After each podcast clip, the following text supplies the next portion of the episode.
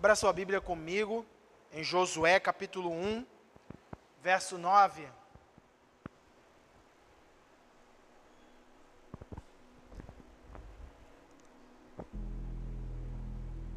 Estamos numa, numa série de mensagens que nós estamos falando, seja forte e corajoso.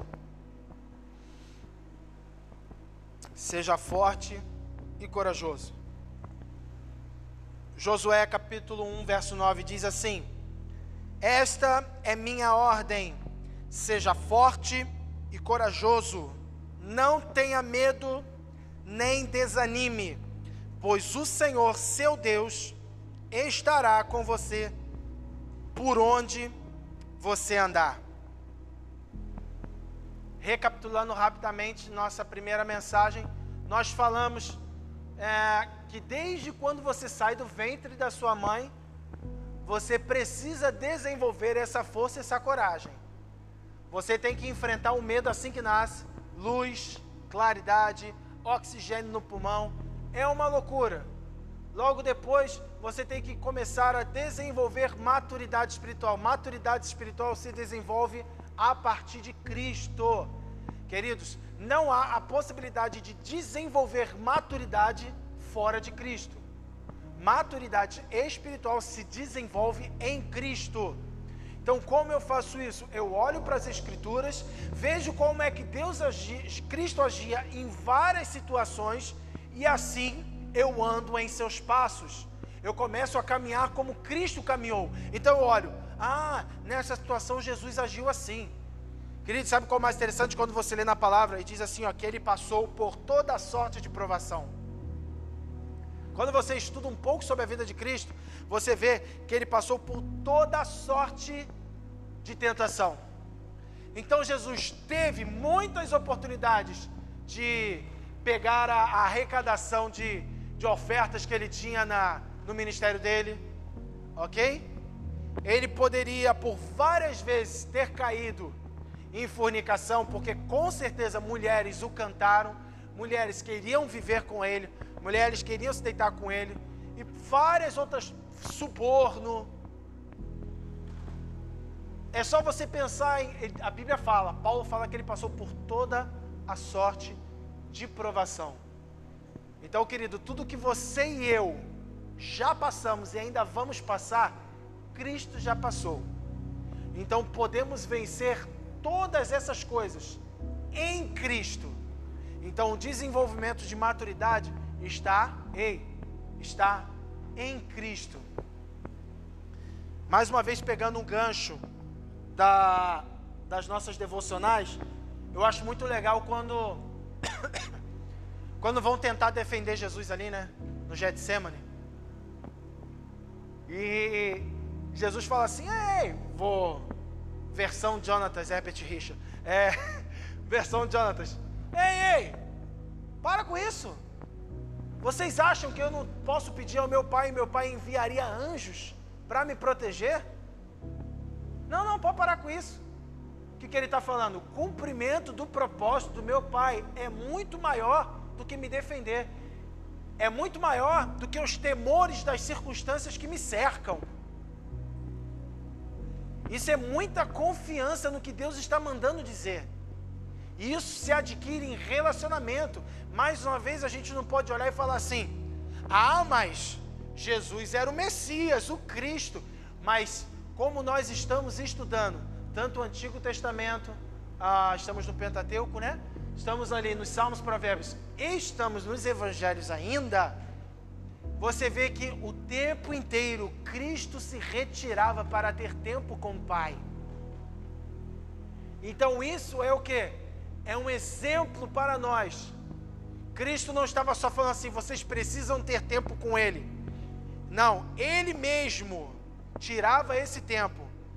E é tanto que quando Ele diz assim, ó, ei, para que eles vão jejuar? Quando o noivo está aqui, eles não festejam, não comem, mas um dia o noivo não vai estar mais aqui. Então o que, que ele estava dizendo? Eu estou aqui, vocês não precisam jejuar, mas quando eu for, aí sim. Então o que, que ele está dizendo? Ei, vocês podem desfrutar da minha presença enquanto eu estou aqui. Estou falando lá no Novo Testamento, nos Evangelhos, quando ele estava com os discípulos. Mas uma hora eu vou, mas eu estou mostrando para vocês o que vocês precisam fazer o tempo inteiro. Ore, vigie, tenham comunhão com o Pai. Você vê o tempo inteiro o Senhor fazendo isso. O tempo inteiro. Jesus, quando ele disse: Aparta de mim esse cálice, mas seja feita a tua vontade, ele não está dizendo que ele não queria passar. Ele estava dizendo assim: se tiver um outro jeito de passar, mas eu vou passar. É isso que ele estava dizendo. Então, ele estava com o Pai o tempo inteiro. Então, ele nos dá esse exemplo de estarmos na presença dele o tempo inteiro. Então, maturidade espiritual se adquire com relacionamento, querido. Bote uma coisa na tua cabeça.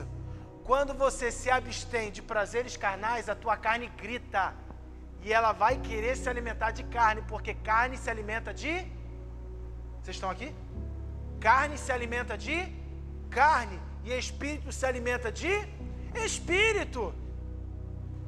A carne nunca vai se alimentar do espírito. O teu espírito forte sujeita a tua carne. Mas a carne odeia saborear o espírito. E o espírito edificado odeia saborear a carne. Então não se alimenta carne com espírito, se alimenta carne com carne. Então, quando você tem abstinência de algo da carne, tua carne vai gritar, tu vai se irritar. Ô, oh, querido, eu canso de falar isso aqui, ó. Eu não sei para você. Assim, ó, a gente faz jejum de boa. Nós aguenta aí, a gente já fez três dias direto, bem tranquilo. Bem tranquilo também não tanto, mas fez. Só bebendo água. Mas, querido, eu não sei você, mas eu não gosto de ficar sem comer. É ruim. Hã? Fica brabo. Eu também fico meio nervoso, meio brabo. E não sei se você já passou por isso assim quando você fez um jejum bem longo. E quando você come, quando está liberado, primeiro dá aquela, aquela condenação. Ah, não, já acabou o jejum. Nunca passou isso por você, não? Ai, já, ah, não posso comer agora. Ou quando você come, você olha e rapidinho, cinco minutos depois, você já se saciou. E você olha e fala assim, cara, é tão superficial é tão fútil. Eu estava no desespero para comer e agora que eu já posso comer, eu vejo que não faz sentido. Que estar na presença dele e matando a minha carne é tão melhor do que comer. Quando a gente fazia o jejum de três dias no Rio de Janeiro, querido, Bianca já fez também. Quem? Bianca, Rafa, Azaf, Fabílio. Acho que é. A gente ficava assim, né, Bianca? No terceiro dia, o que, que a gente vai comer? Não, eu vou para a pizzaria. Não, não, eu falava assim, não, eu só quero ir na padaria que tem ali em Piedade, ali na esquina, tem um pão doce trançado assim, ó, com um fundã por cima, com um copão de café com leite, é só isso que eu quero. A turma ia para Parmê, uma pizzaria, outros iam para padaria, outros iam para churrascaria, outros só queriam comer a sopa que o apóstolo servia lá embaixo, no, no, no salão da igreja. Cara, a gente comia a sopa, porque te comer uma coisinha levinha, três dias sem comer, né? Tu bater gordura é o fim. E eu corria para a padaria, pedi o pão, comia um pedaço e falei, cara, já acabou. E a gente esperava um ano para fazer o jejum de três dias de novo. Cara, já acabou. Então, bote uma coisa na tua cachola. A carne vai gritar para se alimentar de carne. E o espírito vai gritar para se alimentar de espírito. Então, maturidade espiritual se adquire com relacionamento com Cristo olhando para Cristo e fazendo como Ele. Fora disso, não tem como. Você pode tentar fazer o que você quiser, querido, você não vai conseguir.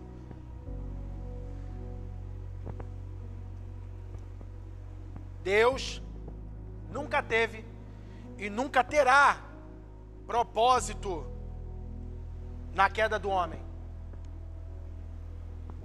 O homem pode cair quantas vezes quiser. Não foi propósito de Deus que o homem caísse. Nunca foi propósito de Deus que Davi matasse Urias e se casasse com a sua mulher para ter um filho, porque Salomão ia ser rei. Deus ele não trabalha em cima de adultério, ok? Deus ele não quebra os seus próprios princípios por causa da sua imutabilidade. Amém ou não amém? Então não há a possibilidade. Ah, então como é que Deus age? Como é que Deus faz? Ah, em cima das consequências disso daí. Por exemplo, você vê, Deus ele queria Ismael? Nunca quis, querido. Ele queria quem? Sempre foi Isaac. Mas como ele é imutável, ele fez uma promessa para Abraão, toda a sua descendência vai ser como a areia do mar, meu irmão, vai espalhar tudo. Ismael era filho de quem? De Abraão.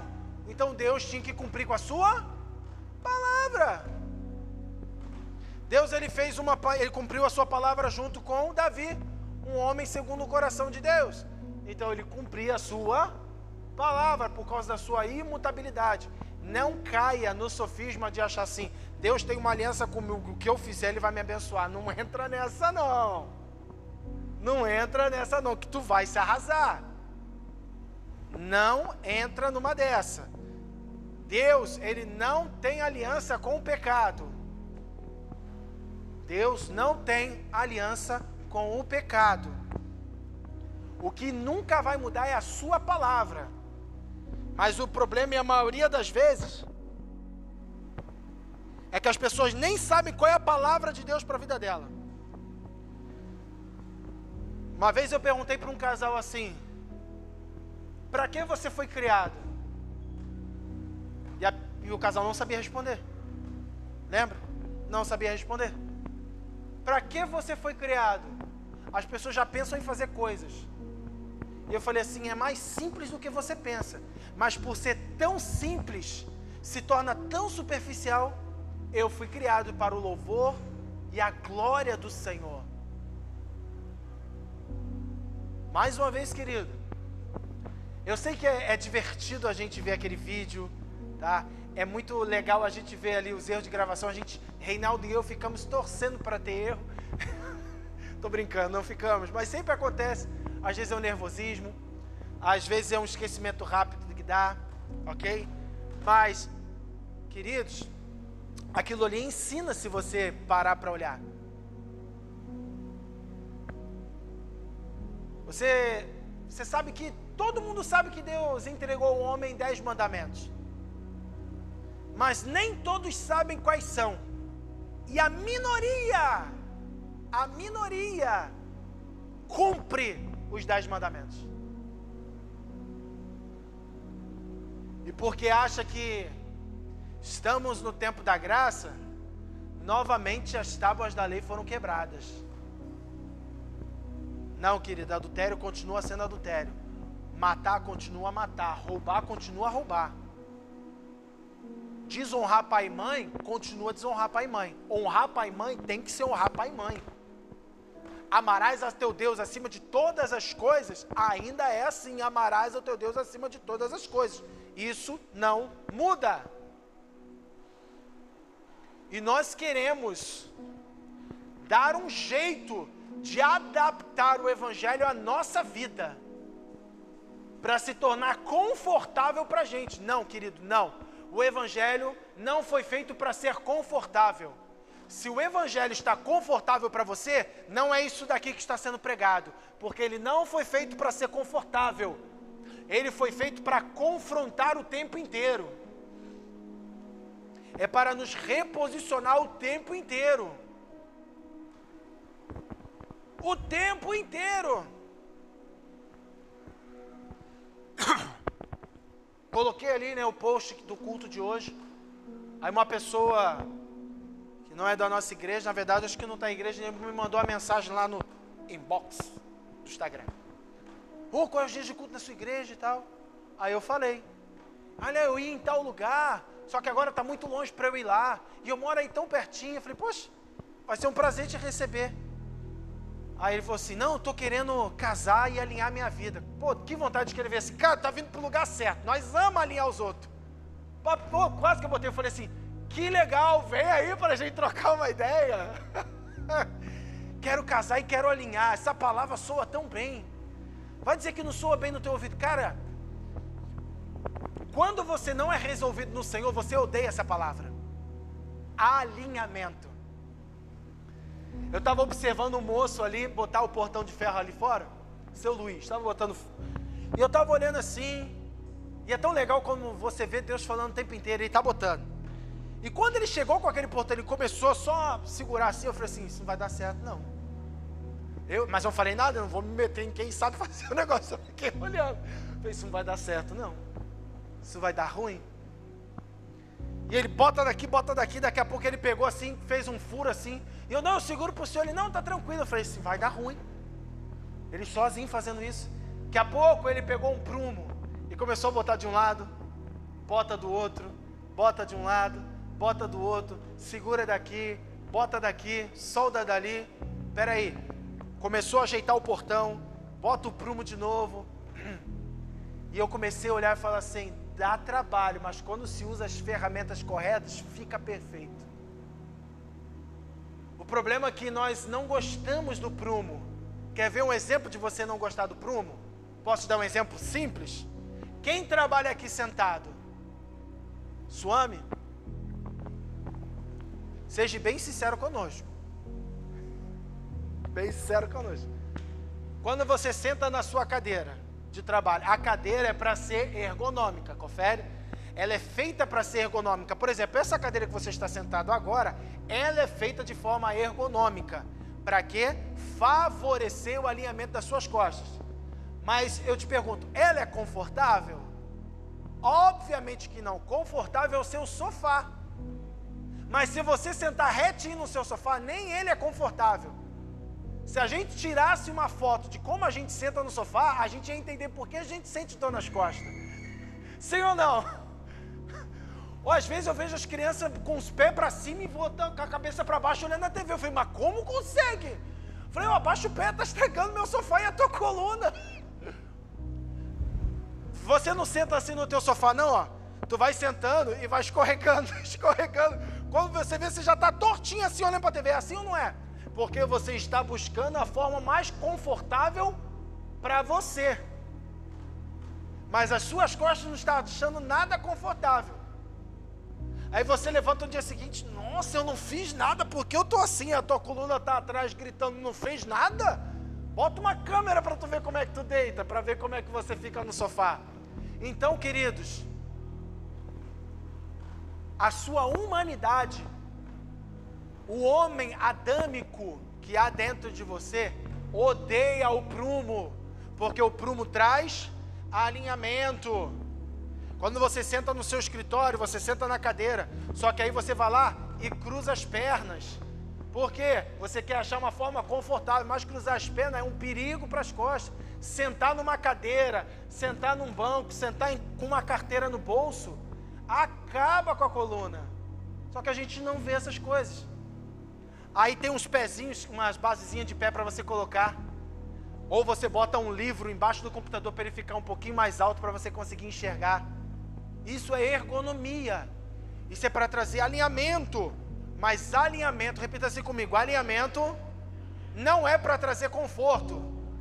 Alinhamento é para trazer saúde. Então, se você, se você acha que Deus vai te alinhar para te trazer conforto, Ele não está preocupado com o seu conforto, Ele está preocupado com a sua saúde. Saúde. Quando você senta, não, essa cadeira é confortável. Não, não é nada. Toda torta. Toda, não, aí você vai descendo, escorregando. Não, não, não. Então, queridos, o homem, o, Adão que existe dentro de você odeia o prumo de Deus. Você tem que ser forte e corajoso para decidir permitir que o prumo de Deus passe na sua vida. E permita ser bem retinho, porque ele colocava o prumo naquele portão e fazia assim, fazia assado, até que ele viu que o portão vinha bem macio. Ele, agora está pronto.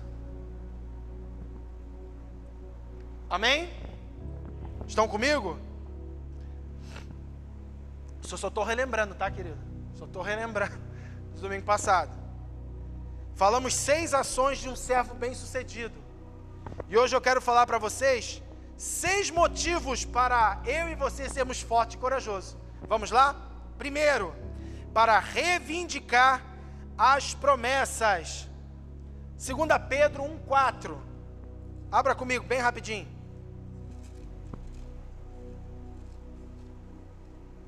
Segunda Pedro 1:4 diz assim, ó: E por causa de sua glória e excelência, ele nos deu grandes e preciosas promessas. São elas que permitem a vocês participar da natureza divina e escapar da corrupção do mundo causada pelos desejos humanos. Vitórias sem guerras é para os fracos, querido.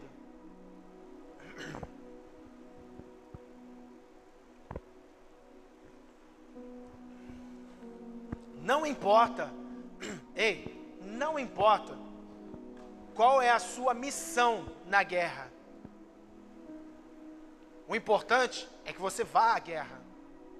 Que às vezes as pessoas pensam que só quem está na frente de batalha é que está indo para a guerra. Mas se você parar para analisar, tem a infantaria. A infantaria é aquela que vai de frente para a guerra, ok? Só que para a infantaria conseguir prosseguir, precisa ter a intendência. O que, que é intendência? É quem faz o rango, é quem faz toda a logística da comida, da munição e de tantas outras coisas.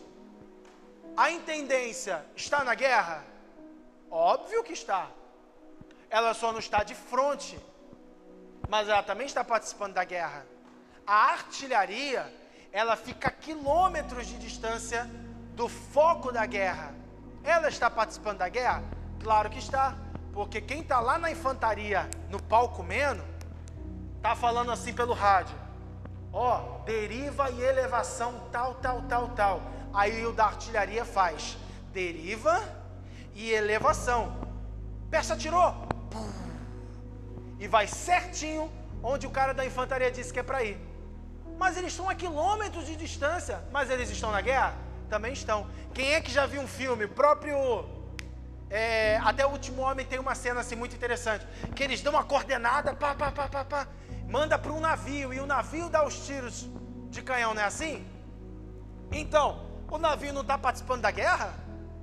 Mas ele está a quilômetros, então não importa, querido, qual é a sua missão. O importa é que você esteja na guerra. Não pense que você não está participando da guerra desse mundo.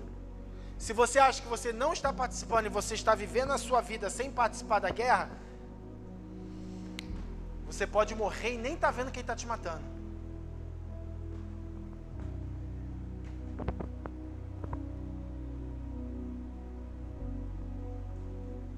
Nós podemos todas as coisas naquele que nos fortalece, amém? Amém ou não amém? Mas, querido, nós temos que nos preparar que esse ano pode ser um longo ano também. Pode ser um longo ano. O Senhor não vai desamparar os justos, amém? Ele não vai desamparar os justos e nem a sua descendência. Não vai, eu creio nisso. Mas, porém, entretanto, todavia, contudo, vírgula, como eu disse semana passada, Deus deu uma ordem para Josué e para as autoridades da, de Israel, do povo. Vai lá e manda, vai no meio do povo e manda eles separarem suprimentos para depois que a gente passar o Jordão. Eles sabiam que eu ia enfrentar depois do Jordão? Não. Eles nem sabiam que ia vir Jericó. Eles só sabiam que a missão deles era passar pelo Jordão. Então, antes de ir para uma empreitada, o que, que Deus falou? Levante suprimentos. Mas Ele não é o Deus da provisão? Sim, sempre foi, sempre será. Mas é o Deus, é o Deus que comunica o que a gente precisa fazer antes também. Então, vamos nos prevenir, vamos nos guardar. Ok, querido? Eu não estou dizendo para você fazer um buraco embaixo da terra, levar sua família e comer enlatado pelo ano inteiro. Não é isso. Mas, se você já faz as coisas com sabedoria, esse ano e os anos que hão de vir é para fazer com sabedoria dobrada. Dobrada. Continue a viver a sua vida com Cristo. Se você está vivendo a sua vida com Cristo, o resto vai ser acrescentado. Mas caso não, corra, e permita que o prumo do Senhor venha na sua vida. Vitórias sem guerras é para os fracos, pois tem um falso sentimento de conquista. As promessas já foram liberadas sobre nós, mas isso não quer dizer que será fácil, até porque os processos que antecedem a vitória são os acontecimentos que forjam nosso caráter e aprimoram a nossa fé. Então, o que vai nos aperfeiçoar antes da chegada da vitória é, as circunst... é, é, é o mar de circunstâncias e tribulações que vêm sobre nós. Os discípulos já tinham visto Cristo fazer milagres. E estavam desesperados, porque a onda estava batendo dentro do barco e Jesus estava dormindo como se nada tivesse acontecendo. Porque quando você sabe quem você é e em quem você está agarrado, meu irmão, pode vir um mar que for. O navio não vai afundar. Mas isso não impede que as ondas venham com violência. Ei, essa palavra, três domingos nós estamos falando sobre isso, ser forte e corajoso. E aqui, nem eu e nem ninguém que prega nesse lugar vai dizer para você que você vai receber a sua vitória de mão beijada. Nunca falamos isso e nunca vamos falar. A água vai vir, querido, a onda vai bater. Posso dizer uma coisa? É até bom que a onda quebre o timão. Sabe o que é o timão? O timão é aquilo que faz guiar o barco. É até bom que quebre, para de fato o Senhor tomar controle do barco. Meu Deus, perdi o controle, tá, tá uma loucura. Se vocês têm o teu coração no Senhor, você vai. Foi Deus que arrancou o timão. Meu Deus, roubaram os fios, Deus não está conosco. Não, o Senhor nos deu um alerta para a gente reforçar ainda mais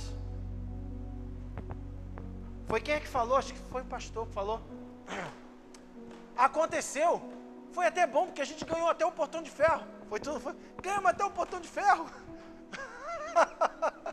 Ganhamos as fechaduras ali, ó. E muitas outras coisas que virão. As ondas virão. Vai bater de forma violenta. Quem está no barco com você? Os discípulos sabiam que era Cristo que estava no barco, mas não sabiam quem era o Cristo que caminhava com eles. Pegou essa? E eu tento imaginar Jesus levantando, foi quando eu estava lendo isso, o Azaf chegou e, e começou a contracenar, né? Azaf fez assim, ó. Pô, vocês me acordaram para isso? Márcia, calma. E eu comecei a rir com o Azaf contracenando. Pô, vocês me acordaram para isso? Márcia, calma. Quando o Senhor está no barco, eu preciso confiar que não só Ele está no barco, Ele está no controle das ondas que estão batendo. Você pensa que Ele está no controle só do barco, querido? Ah, ah, ah. Ele está no controle das ondas que estão batendo. Deixa as ondas bater, porque é Ele que está deixando. É Ele. E o barco afundou, querido? Não afundou. Não afundou. E os caras se impressionaram. Quem é esse? Que até o mar lhe obedece. Ah, pelo amor de Deus, é mais ou menos isso daí, querido. Às vezes a gente vem no culto todo domingo. Todo domingo. Que ainda tem aqueles que não vêm todo domingo, mas tem os que vêm todo domingo e ainda não consegue entender, e ainda fica impressionado.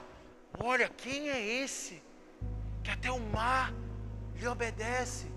Se você se impressiona, ei, glorificar e festejar pelo milagre é uma coisa. Se impressionar o tempo inteiro, quer dizer que você não conhece o Deus que você está servindo. É mais ou menos por aqui.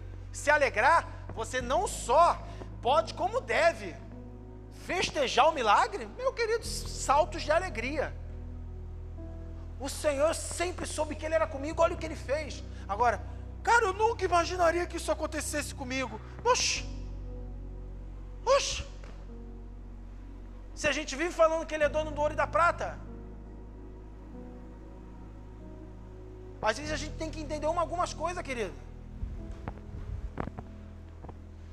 Eu fico pensando assim, ó. Meu Deus, se eu estiver levando a Fabíola para ganhar o, o Judá, ele nasce dentro do carro.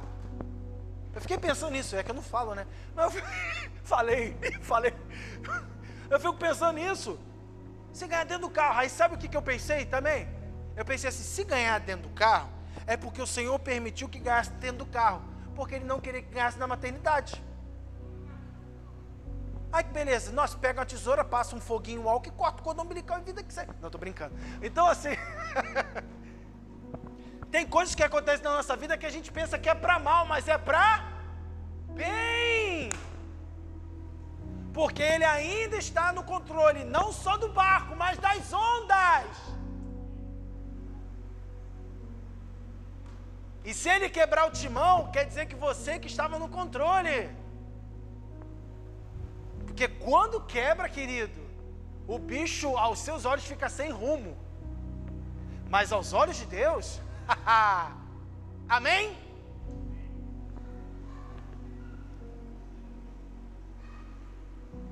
Dois, para obedecer às ordens de Deus. Josué 1,7. Josué de Josué 1,7 diz assim: Seja somente forte e muito corajoso. Tenha o cuidado de cumprir toda a lei que meu servo Moisés lhe ordenou. Não se desvie dela nem para o lado, nem para o outro. Assim você será bem-sucedido em tudo que fizer.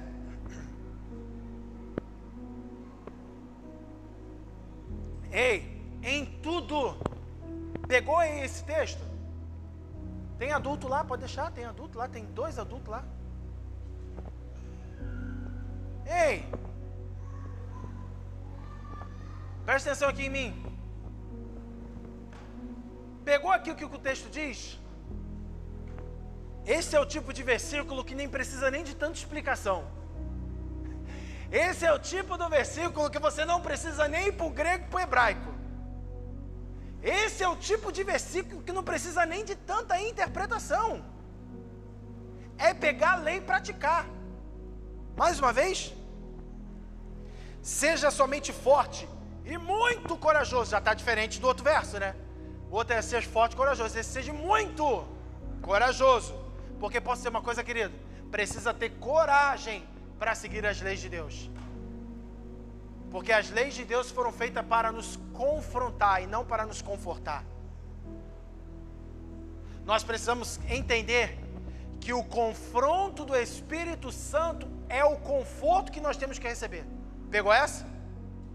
O confronto do Espírito Santo, o confronto do Espírito Santo, esse é o conforto que você recebe.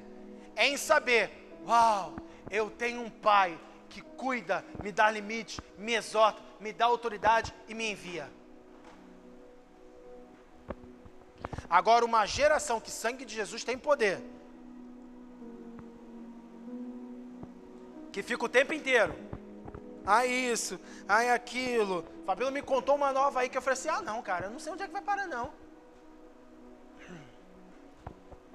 Fabíola falou uma nova que, não, agora só, só pode dar banho na criança no dia seguinte do nascimento, porque ela precisa se acostumar com o ambiente. Eu vou falar, não quero meu filho sujo, não, pode dar banho. Pode dar banho, não quero sujo, pode dar banho. É uma geração perversa, querido. Eu vi um post de um pastor denunciando. Ele não estava dando ibope para isso, ele estava denunciando. Preste bem atenção, querido uma atividade na, na escola que, que, que a gurizada, os meninos ficam fazendo. Que é o tal da brincadeira do pão. Do pão doce. Escuta isso, cara. Cara, eu nunca imaginei que eu ouviria isso um dia. A gurizada bota o pão no meio, fica tudo em volta, se masturbam, e o último que se masturbar em cima do pão é obrigado a comer o pão.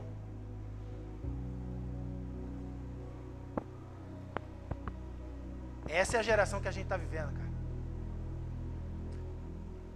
Uma geração que você não pode nem bater mais na bunda do neném para ele chorar.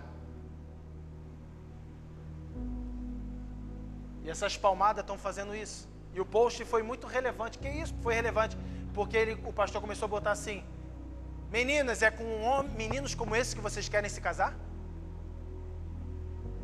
E as pessoas ainda viram e perguntam assim: Ai, é que ele, é, ele é de Deus para a minha vida. O que é ser de Deus para a tua vida? Se você não olha para a pessoa que você quer casar e você não vê Deus, ela não é de Deus para a sua vida. Quer que eu desenhe? Não estou inventando, querido, é Bíblia. O meu povo perece por não conhecer a minha palavra. Ai, ele é de Deus para minha vida. Você, você vê Deus nele? Não, mas eu vou ver. Não vai. Como se escolhe um homem e uma mulher de Deus? Vendo se ele é homem e é mulher de Deus. E se ele não é? É por sua conta e risco. Não vai falar que foi Deus, cara. Não vai falar que foi o pastor, pastor o raio. Foi você. Se você já casou, você que escolheu. Você. Foi ela que você que me escolheu, foi eu que te escolhi.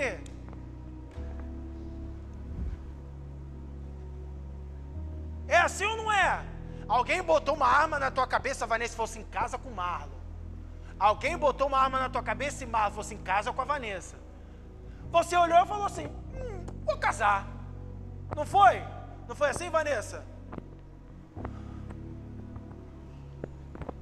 Aí depois ele fala assim: ai Deus, olha o que você me deu. Não dei, não. Você quis. Você que escolheu.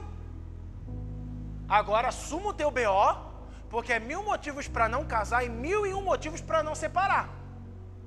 Agora vai a luta, meu irmão. Vai endireitar, vai trocar o pneu com o carro andando. Não entra em trocar o pneu com o carro andando, dá trabalho. Dá trabalho.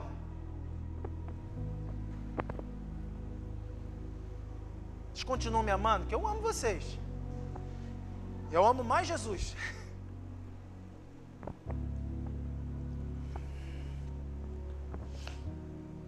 Vou ler aqui, né? 1,7 de novo. Seja somente forte, muito corajoso. Tenha o cuidado de cumprir toda a lei que meu servo Moisés lhe ordenou. Não se desvie dela, nem para o lado, nem para o outro. Assim, você será bem sucedido em tudo que fizer. Original aqui, tudo é tudo. Mais uma vez, querido, as tábuas da lei não foram quebradas, tá? Você sabe para que serve a lei? A lei serve para proteger, querido. Vamos seguir. Ainda no 2.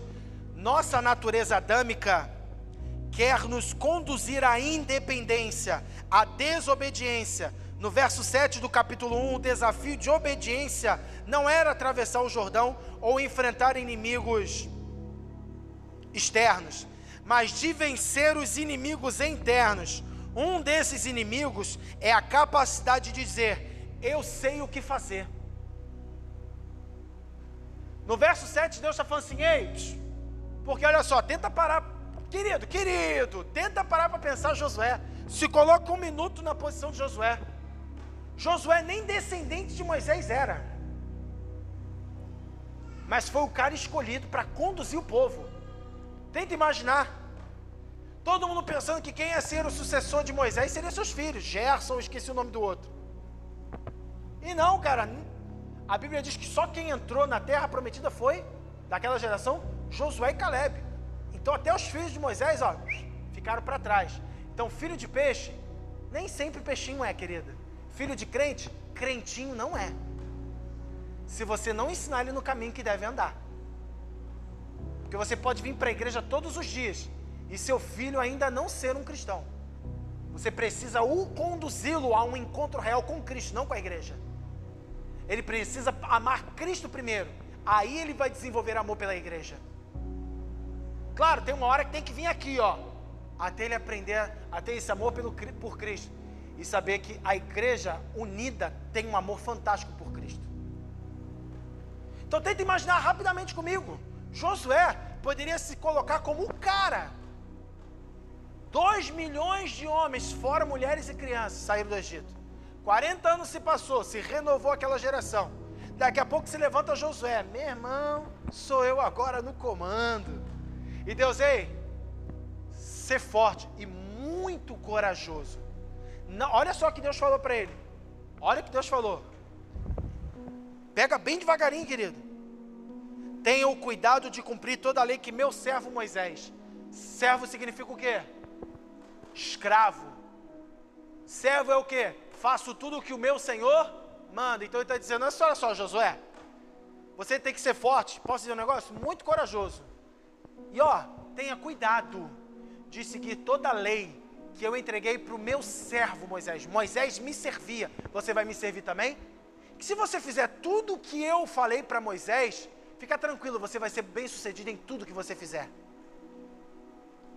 Eu transcrevi para você aqui.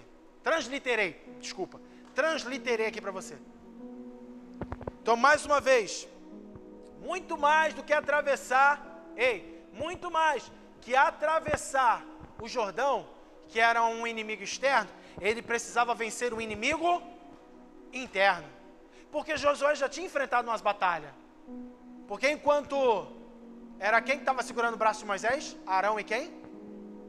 Ur, né? Ur e, e Arão segurando. Quem é que estava lá embaixo na espada? Josué, cara. Então Josué, Josué sabia impor a espada. Josué saberia passar pelo Jordão ali, ó. ó Jordão, e quem vir pela frente nós detona. Vença primeiro o teu inimigo interior. Eu não estou dizendo que Josué estava tendo essas atitudes. Deus se antecipou em falar para ele: Ei, meu servo Moisés, seja como ele, cumpra tudo o que eu dei para ele. Você vai ser bem sucedido se você fizer isso. Então ele está falando assim: vença os seus inimigos interiores. Tenha total dependência de mim. E não permita que o Adão, o ser adâmico que há dentro de você, porque querido, existe um Adão dentro de nós querendo sair de qualquer jeito. Por isso que eu falei, a carne se alimenta da carne. Querido, Adão quer Adão, Cristo quer Cristo. Então, nós precisamos nos alimentar do segundo Adão, como diz Hebreus. 3. Para superar as dificuldades. Verso 9 de Josué. Diz assim o verso 9: Essa é minha ordem, seja forte, corajoso, não tenha medo nem desanime, pois o Senhor seu Deus estará com você por onde você andar. Olha quantas vezes num pequeno espaço de tempo Deus falou para José: ser forte, muito corajoso. Ei, ser forte, seja corajoso. Por quê? Deus sabia o que Josué ia enfrentar. Ei, Deus sabe o que você vai enfrentar. E Ele está te dizendo: há três domingos, seja forte e muito corajoso. Siga tudo que eu entreguei nas Escrituras, tudo a palavra que está na sua mão, siga ela. Serás bem sucedido em tudo o que fizer. E eu estarei com você por onde você andar. Essa era a hora que você dava um glória. Essa era a hora que você falava, Amém. Eu recebo e eu concordo com essa palavra. Você tem que tomar posse da palavra, querido. Não tem problema nenhum em a gente falar que a gente tem que tomar posse da nossa vitória, não, querido. Tá? Porque é, é, prostituíram essa palavra aí fora. Pensou tomar posse da tua vitória, você já pensa em aquele lugar que só fala de bênção, né? Não, aqui a gente também fala: tome posse da sua vitória, depois que você vencer a guerra. Só esqueceram de falar isso em outros lugares. Tome posse da sua vitória. Mas primeiro, vença as guerras interiores. Que as exteriores sempre vão ser mais fáceis que as interiores. Amém? Estão comigo? Mateus 10, 16.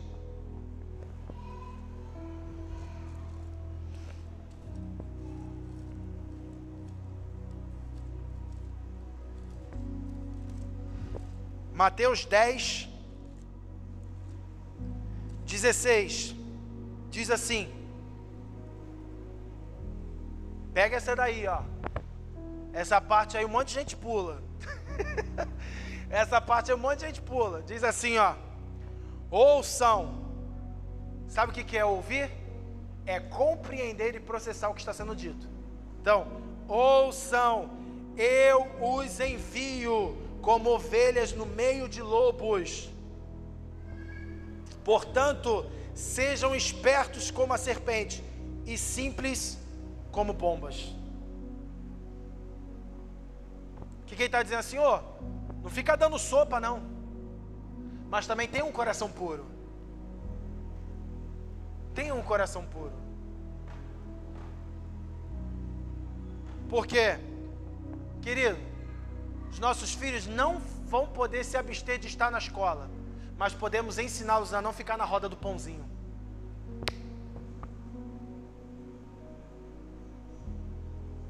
Então ele vai ser puro e simples nesse ambiente, mas astuto em saber que ele não pode ficar na roda do pãozinho.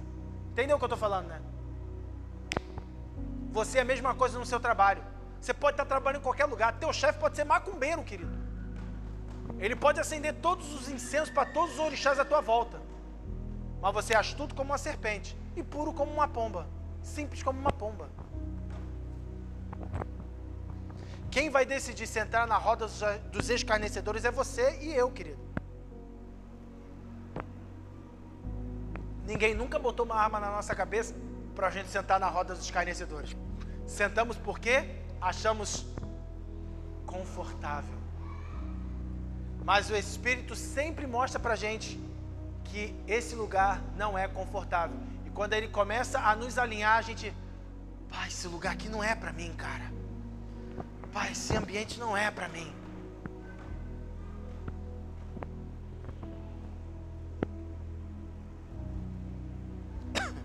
A coragem e a força proveniente da fé é que nos faz perseverar nas dificuldades da caminhada.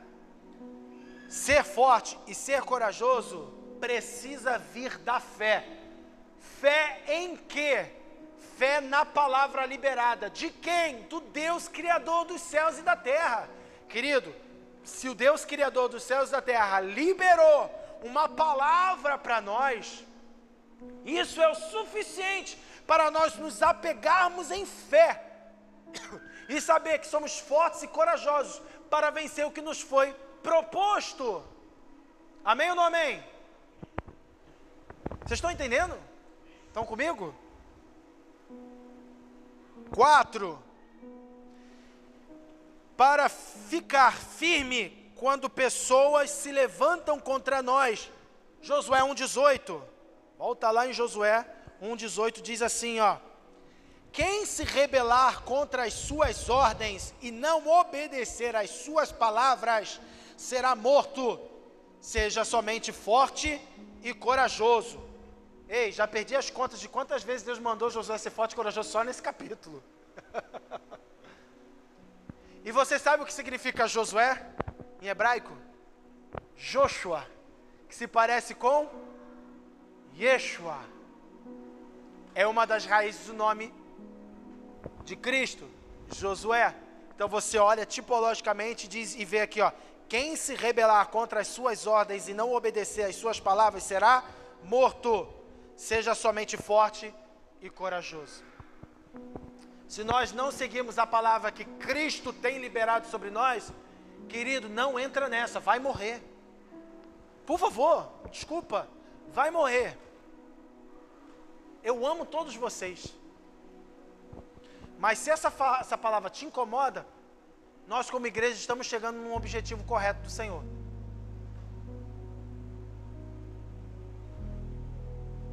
E se você não gosta da palavra, eu te dou carta de transferência. Eu quero que você seja feliz. Mas a gente precisa entender um negócio: vai morrer. E pior do que a morte natural, é você ter uma morte espiritual em vida. É viver totalmente morto espiritual. Cara, é horrível ver uma pessoa quando ela está morta espiritualmente. Porque a morte natural, querida, ela vai vir. Mas eu posso optar em ter uma vida espiritual ativa e viva.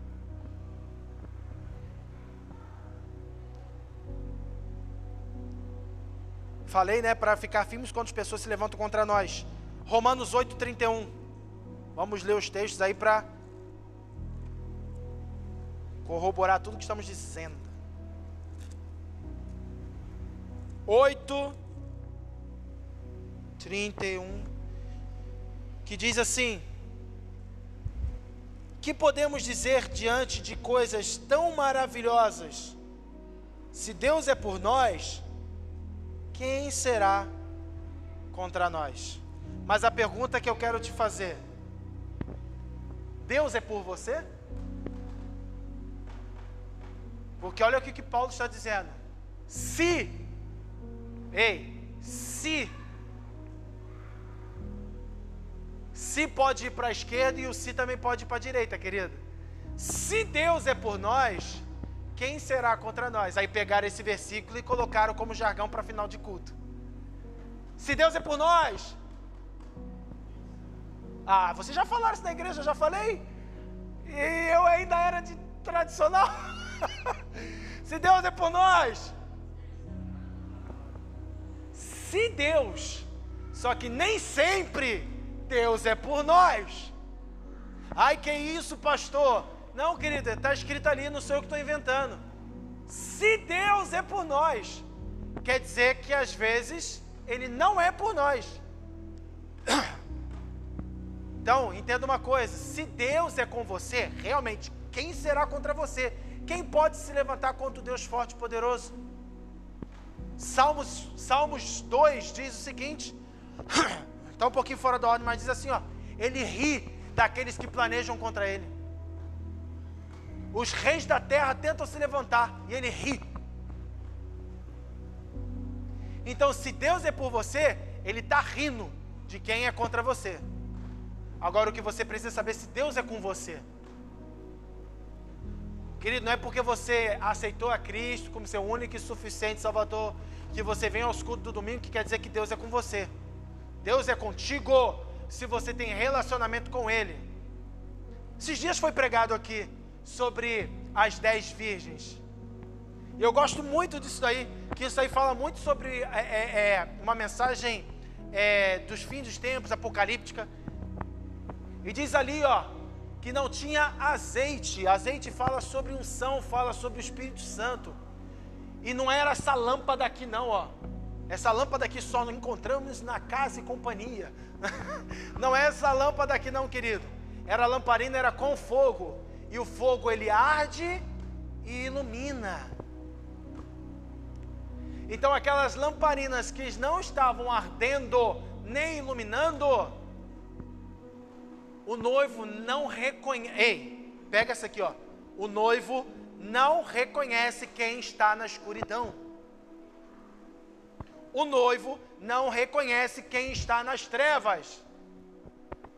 O noivo só reconhece aqueles que colocam tudo à luz.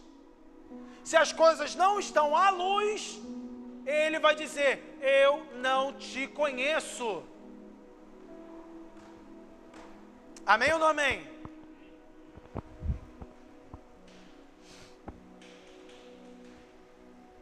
Quando permaneço firme na palavra de Deus e em resiliência, todos que se levantarem cairão pois a mentira deste mundo não pode sobrepor à verdade divina. A mentira nunca vai sobrepor a verdade divina.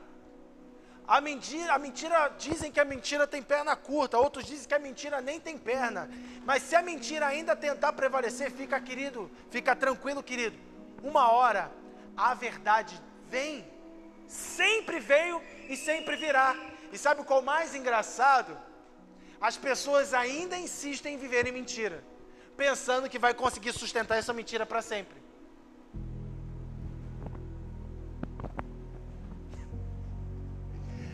Querida, até Satanás é verdadeiro. Como assim? Se ele veio para matar, roubar e destruir, então ele já está dizendo.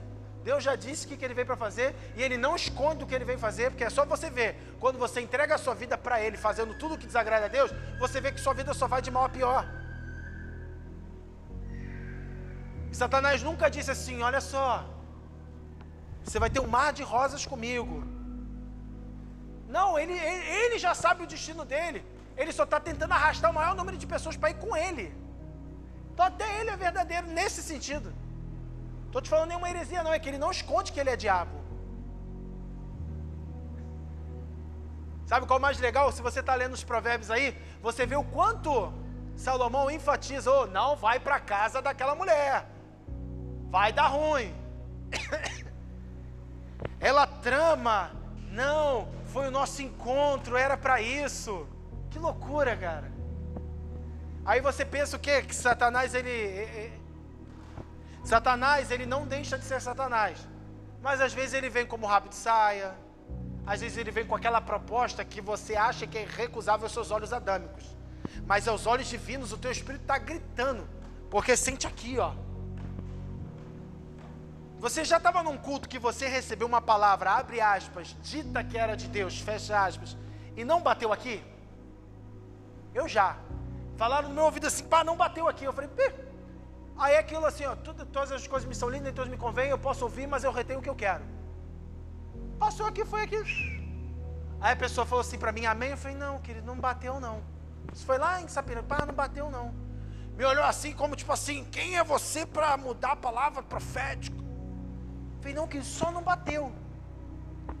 Então vamos esperar Deus fazendo com o tempo.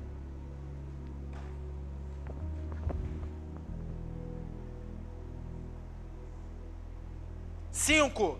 Para não desanimar diante das derrotas. O que, que a gente está fazendo? Seis motivos para eu ser forte e corajoso. E eu estou terminando. Para não desanimar diante das derrotas. Josué 8:1.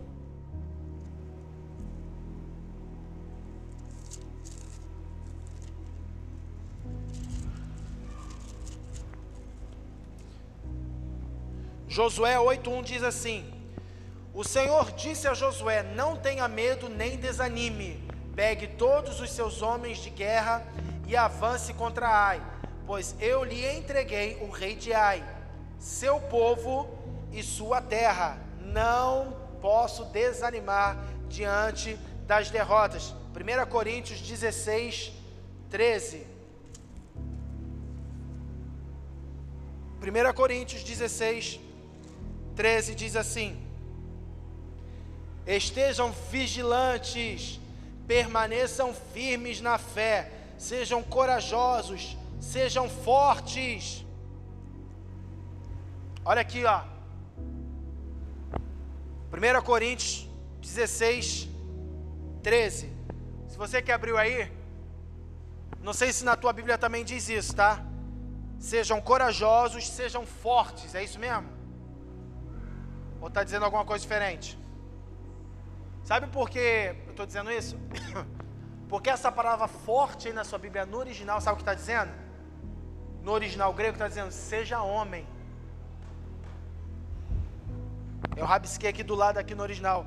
Ser homem, maturidade e estatura. Então ele está tá dizendo assim, ó. Estejam vigilantes, permaneçam firmes na fé Sejam corajosos. Sejam corajosos, sejam fortes. Está dizendo assim, ó, seja corajoso, mas coragem não é o suficiente. Seja homem, tenha maturidade, se coloque na posição da estatura que ele quer que você esteja. Só homem, olha só, querido, querido. Você já viu alguém com 15 anos no quartel? Você já viu alguém com 16 anos no quartel? Qual a idade, qual é a maior idade no Brasil? A partir de 18 anos. Então, só a partir de 18 anos, a nação entende que ele deixou de ser menino e se tornou homem, estar apto para portar uma arma e defender a sua nação. Tenta imaginar. Você com 17 anos, quando no dia do teu aniversário com 18, a tua nação já estava dizendo: você é homem, responsável pelos seus atos. Agora não tem mais papai e mamãe. Eu ouvi muito isso quando eu cheguei no quartel. Aqui não tem papai nem mamãe. Entramos no alojamento com mais de 100 homens que eu nunca vi na minha vida. Com dois meses de quartel, entregaram um fuzil pra gente. E, meu Deus do céu, primeiro você acha que é o cara. Ah! Depois, quando te dá na tua mão, você, meu Deus, eu posso matar alguém com isso. Olha a responsabilidade que é. Aí, quando eu me tornei cabo, todo o meu serviço, eu tinha que cuidar de 1.500 munições de 762. Eu ficava apavorado. Falei, meu Deus, se eu perder uma munição, eu vou preso. Eu tinha 19 anos. Queria 19 anos. O que, que você estava fazendo com 19 anos? Eu já estava segurando um fuzil apavorado. E meu pai me botava mais terror ainda. Falava assim: ó, então fica esperto, tem que lá agora te prendem. Agora lá te prendem.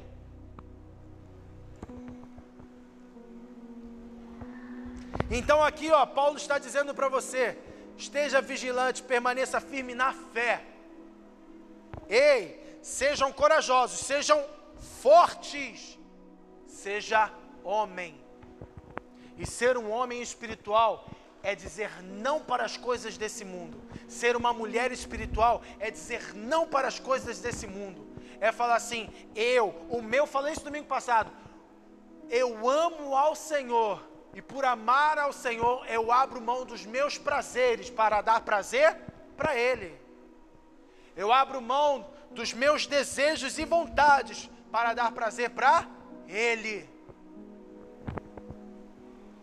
As derrotas que o Senhor permite em nosso percurso não são para nos desanimar, mas para revelar a nós mesmos como estamos sendo, como estamos agindo, ou como estamos crescendo em maturidade e estatura.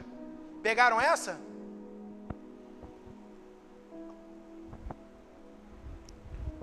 Estou acabando, gente. Eu preciso acabar essa mensagem hoje. Estou três domingos para acabar ela. Essa hoje eu acabo. As derrotas que o Senhor permite em nosso percurso não são para nos desanimar. As derrotas que você e eu passamos, é Ele que permite, tá, querido? É Ele que permite. É Ele que permitiu é, Israel vencer Jericó e foi Ele que permitiu ele perder para Ai. É o Senhor que permite. Fugiram. Olha, fui. fui fugiu ali. Ei, aqui ó, vamos terminar. As derrotas que o Senhor permite em nosso percurso não são para nos desanimar, mas para revelar a nós mesmos como estamos sendo, agindo ou como estamos crescendo em maturidade e estatura. Porque enquanto a gente está vencendo, querido, ó, chupeta, como meu pai fala, café pequeno. Enquanto a gente está vencendo, tá ótimo.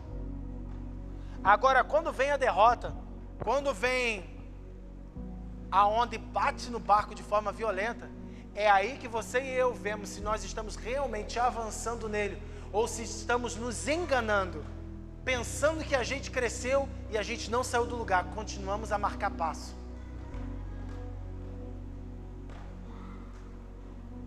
Quando falavam no quartel, marcar passo, a gente estava. É um falso movimento que você está andando, mas você não sai do lugar. Eu posso ficar aqui o dia inteiro e eu não sair do mesmo lugar. Mas eu posso estar nesse mesmo compasso e sair andando e chegar em casa andando. Ser homem, ser uma mulher de Deus, não ser um menino e ser uma menina, é saber que você está em movimento, de fato, andando, e não só marcando passo. E seis, para ser decidido na execução do julgamento do pecado Josué 10, 25. Josué 10, 25, que diz assim: Não tenham medo, nem desanimem, disse Josué, sejam fortes e corajosos, pois é isso que o Senhor fará com todos os inimigos que vocês enfrentarem. E Gálatas 6, verso 1.